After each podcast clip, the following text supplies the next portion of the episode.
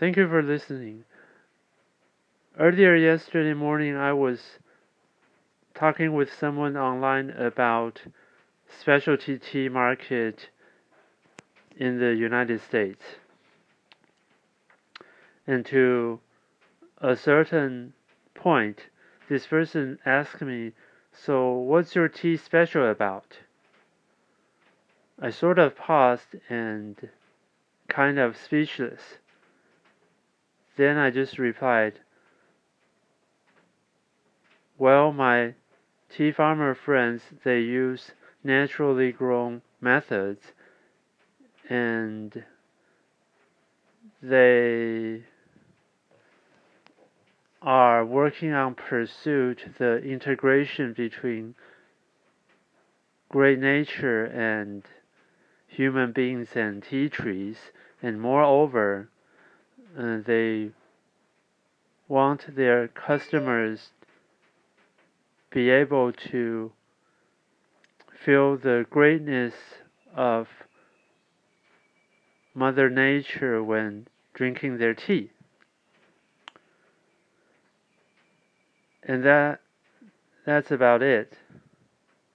Because I thought maybe it was kind of late for that person, so he or she went to bed. Anyway, and later that morning, I got a phone call from a foreign customer, and from our conversation, I realized that oh, I just totally forgot about the other important factor of specialty tea, which is customization. Well, the thing yesterday was that uh, this client is talking about business with me, and he likes the flavor and the tastes and the tea soup color and the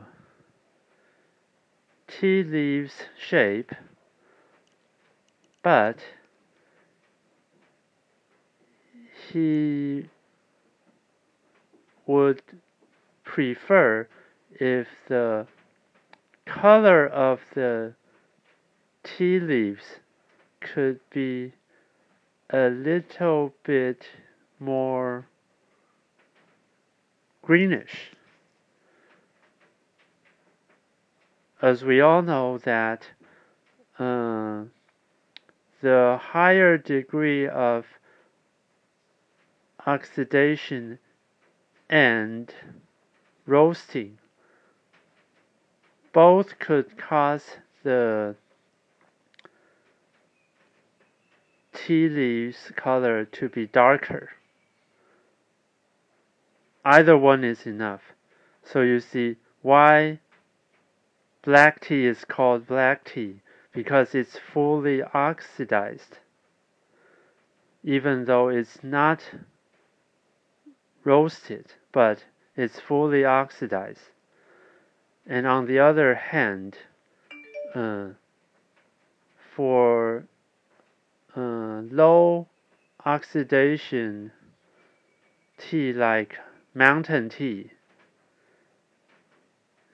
Some tea farmers they roast their high mountain tea so because they want to have different tastes and the higher degree of roasting will also make the color darker just like uh, the common thing Dongding oolong tea and Tie Guan Yin. Well, of course, uh, the oxidation of Tie Guan Yin is sort of high. It's like medium high.